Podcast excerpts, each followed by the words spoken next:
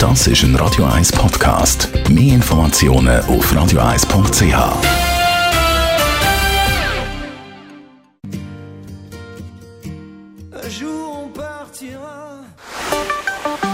Der Finanzratgeber auf Radio 1 wird Ihnen präsentiert von der UBS. Bei mir ist der Stefan Stotz, UBS Regionaldirektor Zürich. Stefan Stotz, reden wir über die Bewertung von KMUs, kleinen und mittleren Unternehmungen. Da hat es ja extrem viel in der Schweiz und die meisten von denen haben nur eine bis maximal drei Mitarbeiter. Wie geht man bei einer Unternehmensbewertung vor? Also wenn man zum Beispiel die Nachfolge plant oder wenn man einen personellen Abgang von einer Schlüsselperson hat?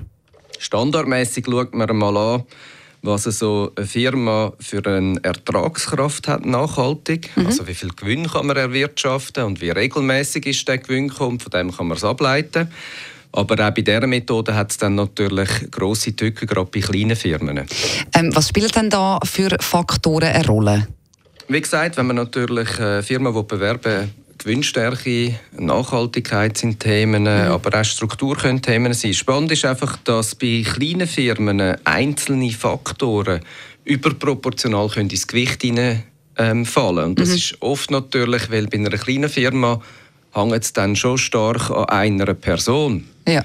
Und dann stellt sich die größte Frage, was ist denn mit der Firma und der nachhaltigen Ertragskraft von der Firma, wenn die Person nicht mehr da ist, gerade im Rahmen von einer Nachfolgeregelung? Ähm, machen wir doch mal am besten ein Beispiel von einer Situation, wo dir viel begegnet. Ja, ich habe eine Unternehmerin oder einen Unternehmer, der irgendwie im Team oder allein ein neues Produkt geschaffen hat und irgendwie für das angestanden ist, die Entwicklung gemacht hat, im Markt gegangen ist, das jetzt über Jahrzehnte hinweg verkauft hat, einen mhm. eigenen Kundenstamm hat, wo man alle Leute kennt und jetzt geht die Person raus. Und dann okay. stellt sich natürlich die Frage, ja, läuft es jetzt einfach so weiter oder wie können wir dann eben entweder den Wert für einen Käufer bestimmen mhm. oder vielleicht sogar auch einen guten Plan haben, wie man die Übergabe von dieser Firma machen können. Man muss es sicher machen, so dass es transferierbar ist. Ja. Das heißt, man könnte früher anfangen. Das wirkt sich dann auch positiv aus auf den Wert der Firma im Zeitpunkt des Verkauf.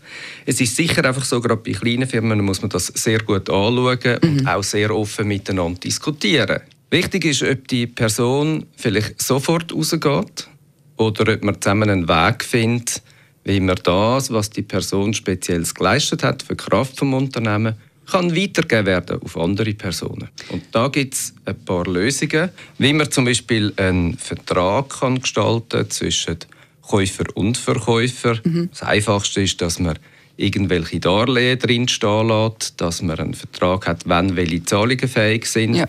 Aber natürlich auch, dass die Frage beantwortet ist, welche Rolle hat quasi der alte Eigentümer oder die alte Eigentümerin quasi während der Transferphase mhm. im Unternehmen. Es macht äh, also Sinn, dass man sich frühzeitig Gedanken macht und es lohnt sich mit der Bank vom Vertrauen Kontakt aufzunehmen und das Ganze mal in Ruhe zu besprechen. Vielen Dank Stefan Stotz, UBS Regionaldirektor Zürich. Nachlesen können Sie alle diese Informationen natürlich wie immer als Podcast nochmal auf radio1.ch.